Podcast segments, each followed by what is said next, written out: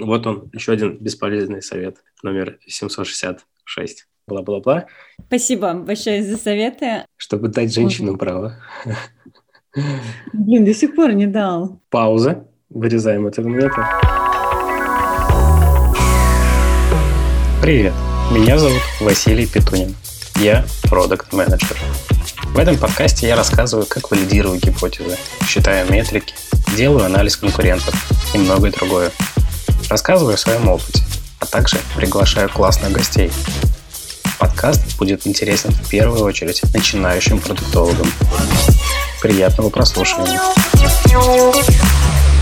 Всем привет, меня зовут Василий Петунин. Как всегда, со мной Лиза Ин. Лиза, привет. Привет. Много времени прошло с последнего подкаста. Все почему? А потому что я нашел работу. Здесь можно ставить аплодисменты. Расскажи, пожалуйста, ты долго искал? Да, тема нашего сегодняшнего подкаста – то, как я искал работу, и расскажу про свой опыт. Надеюсь, он будет кому-нибудь полезен. Искал работу 6 месяцев. Мне очень повезло, я начал искать работу в мае прошлого года. То есть, если вспомнить события, какие происходили. А, повезло, потому что был разгар, разгар ковида. Апрель нас тогда всех посадили на удаленку. И мне сказали, что я работаю последний месяц. И как бы все, давай, на вольные хлеба. Я работал угу. в компании, где устроился буквально 3-4 месяца назад и работал по ГПД. Ну, то есть у меня не было какого-то договора долгосрочного. Каждый месяц мы обновляли его mm-hmm. переподписывали. И, соответственно, мне сказали, просто со мной не будут его продлевать. Mm-hmm. И вот как-то так вот я, вот этот разгар, шторм, и лодка останавливается, я выхожу во время этого шторма и, ищу новую лодку, если говорить алгоритме. Это был максимальный, экстремальный способ искать работу в этот промежуток времени. И я сделал несколько откликов, и ничего не было. Ну, то есть вообще ничего. А ты делал отклики на какие вакансии? Продуктовые? Ну, я искал только, да, да, конечно, только продукт-менеджера, продукт-оунера, синьор, иногда даже рука позволяла кликнуть. Я могу сейчас дать совет, бесполезный совет номер один. Откликаться сразу на много, на много позиций. Ну, то есть э, открыл там HeadHunter, например, забил в поиске продукт-менеджер и фигачишь прям по всему. Много вот, это сколько Моя была первая ошибка – много, но в HitHunter есть ограничение 200 откликов в день. Предлагаю воспользоваться этим ограничением. То есть я сделал два или три отклика и ждал там 3-4 дня, когда HitHunter прочитает мой отклик, посмотрит мое резюме и позвонит и скажет, да, Василий, мы тебя ждали очень долго, почему ты так долго нам не отвлекался? Какое-то такое э, глупое и наивное, наверное, ожидание было. И, в общем, не рекомендую mm-hmm. откликаться на малое количество вакансий, а делать максимально большее количество откликов на площадке, насколько это позволяет. Mm-hmm. Второй совет. По поводу второго совета у меня есть мнение, что воронку, именно если рассматривать поиск работы как э, воронку, ну, нужно ее максимально расширять. То есть э, не зацикливаться на хитхантере. Кстати, я нашел работу не с помощью хитхантера, лайфхак mm-hmm. на будущее максимально расширять воронку поиска и контактов с потенциальными HR и руководителями каких-то продуктовых направлений отделов, которые ищут непосредственно продуктов. Mm-hmm. Я использовал HeadHunter, другие работные сайты, типа SuperJob, GeekJob, такие прочие, да, то есть гуглите, mm-hmm. ищите, регистрируйтесь, заливайте резюме и фигачите полностью. Дальше использовал социальные сети, Facebook, ВКонтакте так и не пользовался ни разу, не знаю, вообще им не пользуюсь. Facebook обязательно. Просто добавляйтесь в друзья, просто mm-hmm. пишите. Есть а, паблики, которые продуктовые, там, типа продукт менеджер, продукт метапы. Пишите там. И, конечно же, LinkedIn с Телеграмом. Хотя зачем я их отнес в одну группу? Окей, Telegram. Добавляйтесь а, различные каналы в Телеграме, пишите там, мониторьте позиции там. И, конечно же, LinkedIn. Как я делал с LinkedIn? Я каждый день расширял свою сеть коннектов, друзей. Сейчас у меня целых 2300 э, плюс-минус коннектов. И к концу года я хочу, чтобы она выросла до 5 до 6 тысяч умеренно. То есть у меня такой, как мне кажется, очень реалистичный цель на этот год. То есть, э, чтобы в дальнейшем мне было проще искать работу, я хочу расширять свою сеть коннектов. Вот, mm-hmm. это мой совет бесполезный номер 325. А ты добавлял людей только из индустрии, правильно? Из нашей отрасли. Я добавлял, да, HR, добавлял mm-hmm. различных айтишников. В основном это были, да, продукты. То есть я делал фильтр просто сначала по продуктам, потом сужал его до каких-то компаний, типа Яндекс, Mail, uh-huh. и э, добавлял, начиная от продуктов, заканчивая э, разработчиками. В основном, да, я фокусировался на продуктах. Uh-huh. Соответственно, ты работу нашел именно с помощью социальной сети? Я нашел работу с помощью Фейсбука. Угу. Очень интересно, давай к этому вернемся чуть позже. Какой третий совет? Да, наверное, может быть, не совета начать, а с того, что, опять же, если возвращаясь немножко в прошлое, я сделал несколько откликов и понял, что, что рынок мертвый, и сейчас ну, искать не особо что-то можно найти. Я просто отдыхал месяц. Тупо вообще ничего не делал. Я там делал, там, может быть, несколько откликов. Немножко прорабатывал свое резюме, обновлял его. Угу. И со своим ментором мы прорабатывали, наверное, вопрос. У меня есть ментор, да, наверное, я не говорил об этом. Я нашел ментора, и первые несколько сессий, наверное, у нас были посвящены тому, какие у меня сейчас текущие знания, определять, да, чтобы он понимал, что я знаю, что умею, и что мне хочется знать. И, во-вторых, он мне задал хорошие вопросы, потому, где я хочу работать, в какой компании, какие задачи решать, какой это должен быть домен, какие это должны быть продукты, ну, то есть э, продукт на ранней стадии развития, это либо зрелый продукт. Эти вопросы, когда он мне задавал, я сидел, думал, чем я хочу заниматься, и составил для себя такой чек-лист, и понял то, что я хочу работать вот либо в такое, либо в такое, это для меня было бы классно бы. То есть он вот. организовал и... твои мысли? на начальном этапе до того, как ты начал фокусироваться на поиске работы. Правильно? То есть ты, получается, откликался вначале просто на вакансии продукт-менеджера, а он тебя сфокусировал именно на том, где лежит твоя душа. Да? Да, да, да, да.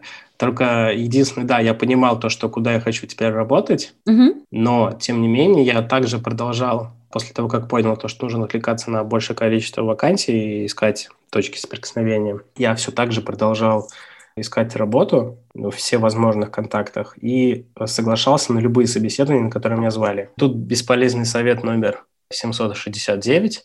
Соглашайтесь на любое интервью, которое вас зовут. Это опыт, который позволит чувствовать себя более уверенно дальше. Даже если не хотите здесь работать, это все равно вопросы, которые вы можете узнать, услышать записать их себе и проработать их, на них ответ, который в дальнейшем, соответственно, посмотрите, насколько этот ответ матчится с вами и рекрутером, который, соответственно, вас э, собеседует. Поэтому вот такой маленький бесполезный советик следующий. Очень полезно. И сразу же вдогонку следующий бесполезный совет номер 325.2 записывайте разговоры. Все разговоры с рекрутерами, руководителями, то есть если какие-то там следующие этапы есть собеседования, я всегда записывал. Я поставил себе приложение на телефон, я все разговоры записываю свои. Потому что рекрутеры просто звонят там с незнакомых номеров, там, здравствуйте, давайте там поговорим, если у вас там время, бла-бла-бла.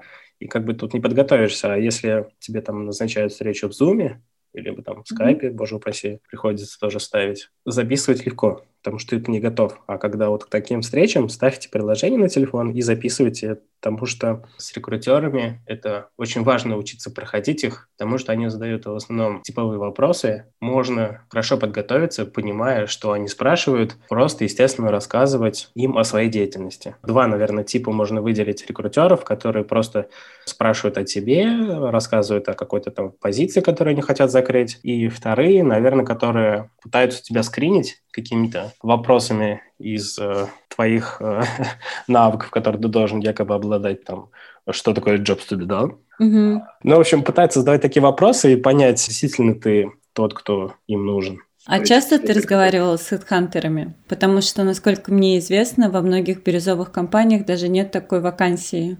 Ну, то есть а... нету единицы штатной. Окей, такой... давай начнем. Что такое бирюзовая компания? Бирюзовая компания – это Компания, в которой каждый сотрудник несет ответственность за свой кусок работы. Ну, как таковых начальников у тебя не существует. Ты знаешь, что тебе нужно выполнять. У вас какие-то общие есть цели, у вас общая есть стратегия, видение компании. И все работают на результат. Не потому, что хотят получить бонус, а все болеют за компанию. Примеры бирюзовых компаний – это Вкусвилл, Mindbox, Dodo Pizza. И в таких компаниях, как правило, нету такой штатной единицы, как рекрутер, потому что команда сама выбирает себе еще сотрудника, с которым они хотели бы работать. То есть команда может тебя и нанять на работу, и уволить, если они считают, что ты не вписываешься в культуру компании, либо не выполняешь какие-то обязанности. Вообще в Dodo Pizza, насколько я знаю, есть рекрутер-директор, как там, не знаю, там девочка, я видел на Ютубе. Ну, на самом деле, это очень расплывчатое, как мне кажется, описание, да, бирюзовой компании. Что-то такое, что-то описал, у нас есть, там, где я сейчас работаю. Чего-то такого, немножко напоминающего анархии, такого нету. Да, мы нацелены на результат. Да, мы любим свой продукт. Я, точнее, ну, могу говорить, наверное, больше за себя, что я болею за свой продукт, и всей душой хочу, чтобы он достиг тех результатов, которые я хочу, чтобы он достиг. Бла-бла-бла, тавтология. Вот, поэтому я таких компаний в чистом виде ни раз не встречал. Но, возможно, наверное, потому что я очень скромный парень, и я ставил маленькую себе зарплату. Наверное, вот это отличает от того, что э, к тебе звонят серьезные компании, хотя собесился, по-моему, со Skyeng. Почему собесился с ними? Потому что я убрал зарплату. Точно, я вспомнил. До этого у меня была там зарплата. Если отвечать на твой вопрос, я не встречал бирюзовых компаний. Расскажи, пожалуйста, ты вообще как-то подготавливался к собеседованиям? Не знаю, может быть, ты прочитал какую-то специальную книжку, прочитал статьи, либо посмотрел видеоролики. Можешь что-нибудь посоветовать для тех, кто сейчас в поиске, и вроде бы и резюме хорошо составлено, и предмет знаешь, но что-то не так, не приглашают на повторное собеседование, сложно пройти скрининг. Тут в любом случае нужно анализировать то, что ты отвечаешь, то, что тебя задают, угу. и прорабатывать вот эти шаги и изменять ответ. Если у тебя нету приглашения на второй этап, глупо ожидать, э, если ты сделаешь те же действия, и что тебя пригласят на второй этап. Нужно что-то менять. У меня было, наверное, две или три точки таких кипений, когда меня все бесило, меня раздражало, что я не могу найти работу. У меня был один первый шаг, это я нашел ментора, во-первых, угу. который помог мне взять себя снова в руки и э, снова пойти в бой еще с большими силами. Хотя я до этого думал, что я уже прикладываю все силы. И потом я сделал второй шаг, чтобы еще улучшить э, и ускорить поиск работы. Я нанял карьерного консультанта. Мы с ним проработали резюме и должны были дальше прорабатывать прохождение всех этапов. Но, к сожалению, мне попался что-то не очень. Ну, я не могу оставить позитивный отзыв, поэтому консультанту. То есть она должна была меня сопровождать до момента того, когда я найду работу. Угу. Но она этого не делала. Просто потому, что я сразу заплатил все деньги наперед. И она, угу. ну, после того, как мы составили резюме, мы с ней пообщались где-то около часа, и она мне ответила на какие-то мои вопросы базовые. Я к ней не обращался, она вообще на меня забила. И, короче, я немножко не удовлетворен этим. Но, тем не менее, резюме обновилось, оно вроде как стало лучше, оно начало лучше конвертить. До этого была конверсия, наверное, где-то в районе 7, 8, 9 процентов, потом стало mm-hmm. на 2-3 процента побольше. Вроде как не очень, но с тем количеством моих откликов это сыграло роль. Чтобы найти работу, я совершил 1200 откликов только на HitHunter и сколько там еще количество на LinkedIn и прочее, даже не считал их. То есть, если возвращаться к мысли того, что конверсия улучшилась на несколько процентов, в масштабе моих количества откликов ежедневных это было ну, достаточно, чтобы загрузить меня к этим собеседованиям добавить еще пачку большую. Каждый день у меня были собеседования практически. Чаще всего, конечно, это были собеседования с рекрутерами, то есть первый этап дальше проходил или не проходил на какой-то следующий этап. То есть нужно менять тактику, если она не работает, и вы не видите результата. Есть конкретные шаги, которые могут помочь вам. Это резюме, какой-то спич о себе, какие-то типовые вопросы, которые можно загуглить, которые можно пройти 10 собеседований, и ты 70 процентов вопросов, которые тебе задают, ты точно знаешь. Записываешь их, прорабатываешь ответы их, тестируешь на ком-то. Кстати, вот бесполезный совет номер три. Угу проводите мок-интервью. Что такое мок-интервью? Это тестовое интервью с кем-нибудь а, из а, вашей индустрии, либо с рекрутером. То есть, если у вас есть э, друзья-рекрутеры, окей, проводите классно. Если нету, ищите друзей продуктов, проектов, программистов и проводите с ними собеседование. Так вы поймете, где у вас слабые места, где больше всего болит. То есть лучше всего собеседоваться и проводить эти мок-интервью с теми, кто уже работает, правильно? Либо имеет ну, смысл думаю, проводить да. с теми, кто еще тоже в поиске? Я имею в виду, кто в теме. Вот кто вот в вашей индустрии, вот кто в теме, вот с ними проводить интервью. Неважно, в поиске он или работает, чтобы человек понимал ваши ответы. Когда вы у него спросите, что такое нормализация баз данных второго уровня, чтобы он не сказал, что? Хотел еще сказать по поводу сопроводительного письма. Мне его сделали, но я им ни разу не пользовался им. Я забил на него банально, потому что, скорее всего, я подумал, что его никто не читает. Наверное, так и было, потому что вряд ли бы кто-то читал бы, если бы даже оно было. Ну, то есть э, рекрутер, в моем понимании, человек, который ищет быстрее-быстрее закрыть вакансию, и он не читает много, он читает по диагонали самые главные, самые важные цели. И читать э, сопроводил ему не очень охота, и он, скорее всего, это не делает. Окей, тебя пригласили на собес. Договариваешься, молодец, все, красавчик. Тебе задают вопросы, и в конце я настоятельно рекомендую не отпускать рекрутера, пока он не скажет, э, когда он вам даст обратную связь. Ну, то есть он говорит вам, я тебе дам обратную связь там, в понедельник. Ты говоришь, окей, если ты мне не дашь, давай там я тебе позвоню во вторник. Как мне с тобой связаться, как тебе удобнее. Все, этот этап вы проговорили обязательно. Следующий этап, который нужно с ним обязательно проговорить, это обратная связь. Кто дает обратную связь, в каком виде ты ее получаешь, когда ты ее получаешь обязательно, если вот эти вещи не прорабатывать, то сто процентов практически не получишь э, фидбэка никакого. Даже если ты проработал эти два варианта, рекрутер может забить на тебя болт и вообще не отвечать и игнорить также. Они чаще всего не заинтересованы в том, чтобы давать фидбэк. Им это неинтересно. Чаще всего это отказ, это негатив, который им хочется связываться с этим, и они, короче, забивают на это. Хотя для тебя это важно, даже если тебе сказали нет, ты успокоишься, пойдешь дальше. Но для них это стресс, и они не хотят стрессовать. Поэтому вот он, еще один бесполезный совет, номер 766. Потом, окей, все, ты прошел, тебя взяли на второй этап, и тебе звонит э, рекрутер и говорит, давай, мы тебе дадим тестовые, угу. проходи. Там, открываешь тестовые, смотришь там на день работы, на два работы. Ну, окей, если на два часа, на час, на три часа, я бы, наверное, бы сделал. Но если мне дает рекрутер тестовое задание до момента встречи с командой, с руководителем, я начал отказываться. Для меня это как бы неприемлемо, что я буду выполнять тестовые задания до момента знакомства с командой. Возможно, мне не понравится команда, возможно, не понравится их подход, много чего, может, э, просто эмпатия просто не подойдет. То есть мы не понравимся друг другу, и зачем тратить свое время на тестовые задания, для меня загадка. Хотя, наверное, в большом проценте случаев рекрутеры пытаются сразу же нагрузить себя тестовым заданием. Mm-hmm. Но, опять же, это все зависит от того, в какую компанию ты хочешь попасть. Если это компания твоей мечты, то, конечно же, глупо отказываться. Надо делать. Но если это какая-то no-name компания, зачем?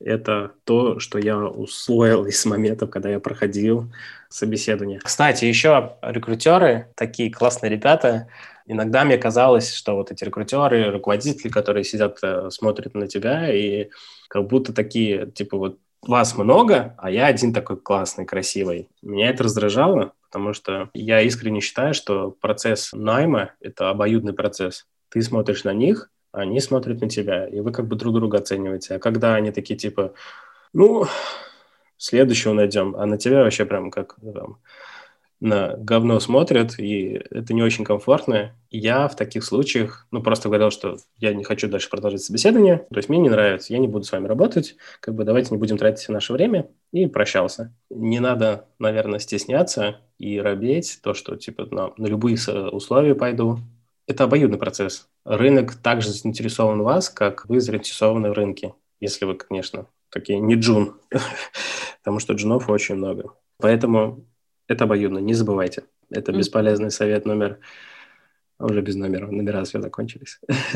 Есть ли еще полезные советы, либо я могу пораспрашивать тебя по поводу работы, на которую ты устроился? Давай я расскажу про неудобные вопросы. Во-первых, это зарплата. Наверное, он неудобный в плане того, что стесняются сказать, сколько хотят получать. Угу. Я всегда говорил меньше, просто потому что думал, что, о, окей, я попрошу ниже рынка, это будет мое конкурентное преимущество.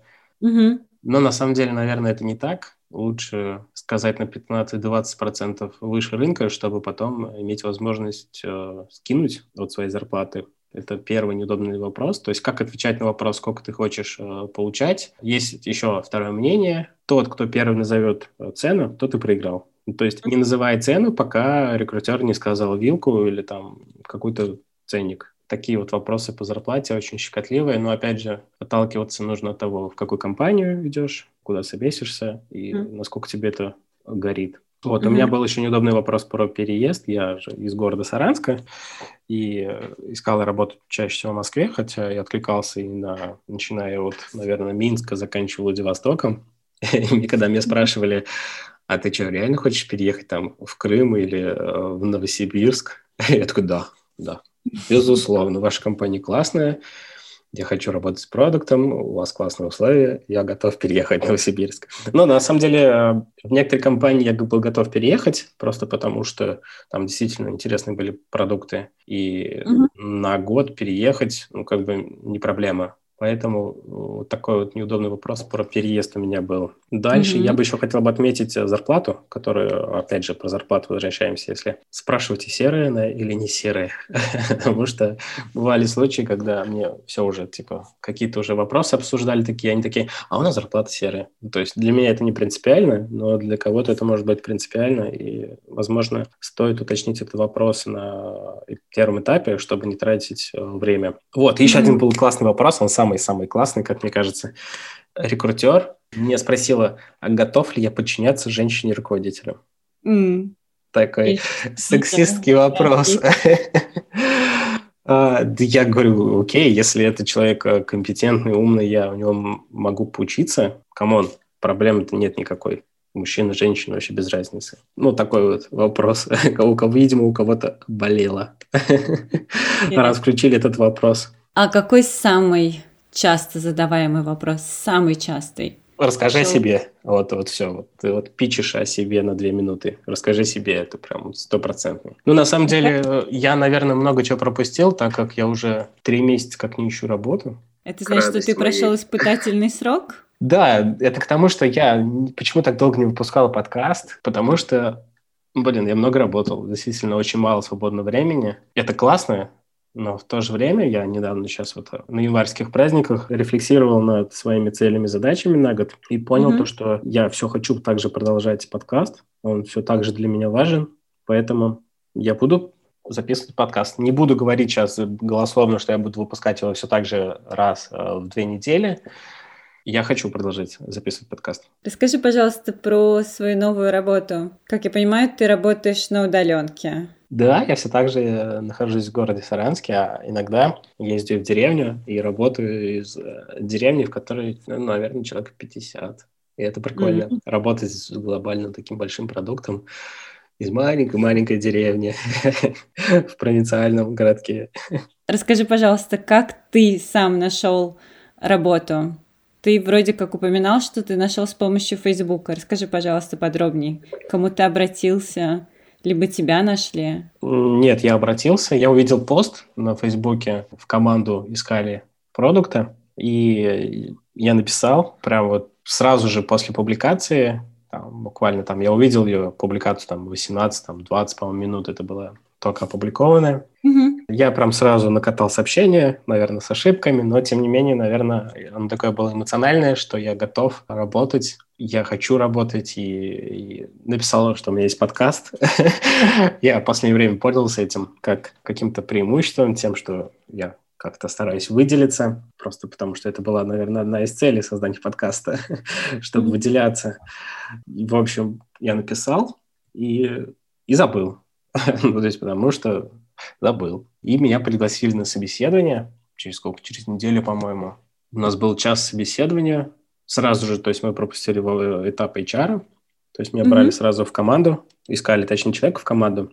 Мы прошли первый этап, был там где-то около часа, плюс-минус. И я такой, блин, лучше я не буду себя накручивать, и вообще перестану ожидать. То есть я сознательно практически не интересовался тем моментом, что мне дадут, что мне скажут. И, короче, выкинул с головы, начал проходить другие собеседования. Получил офер еще один. И, в общем, я отказывался.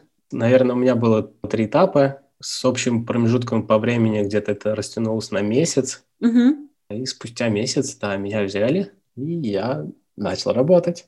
А продукт мой заключается в том, что я помогаю физическим лицам стать э, юридическим лицом. Вот это моя, мой продукт. То есть э, максимально облегчить этот путь. Расскажи, пожалуйста, про вот эти вот этапы интервью. Ты сказал, у тебя было три этапа. Соответственно, первый этап уже сразу был с членами команды. Вы пропустили HR. С кем ты общался? С разработчиками, с э, продукт-менеджером а... старшим? Или как происходил найм? Я общался с руководителем первым, потом с другим руководителем, и третий этап был из топ-менеджмента.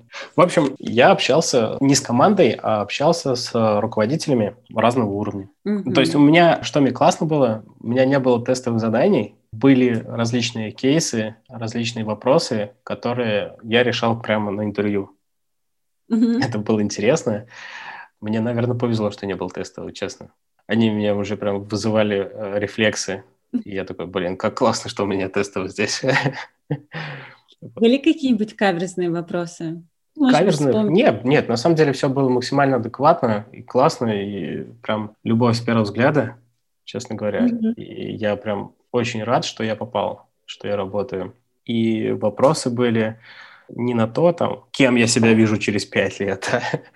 Нет, а, не могу сейчас точно уже сформулировать, кто такой для меня продукт менеджер какие задачи он должен решать в идеале для меня, какие-то такие глубинные вопросы, на которые я реально знал ответы и искренне отвечал. И, наверное, вот это и было каким-то решающим фактором, то, что я не лукавил, я не говорил какими-то заготовками, там, про мои сильные, слабые стороны. Я честно mm-hmm. говорил, что у меня есть там, да, слабые стороны, там, вот, вот это вот я знаю, что это слабая сторона, но я пытаюсь с этим работать вот так, вот так вот. Mm-hmm. И вот это, наверное, помогло мне, наверное, пройти, потому что, ну, серьезно, come on, я не думал, что я смогу пройти все этапы собеседования. Очень сложно было ну, даже представить, что я смогу это сделать, но тем не менее. Окей, окей, Вась, очень интересно, но, к сожалению, мы должны уже закругляться. Я предлагаю в следующий раз поговорить о твоих pet- проектах. В наших начальных подкастах мы очень часто их обсуждали,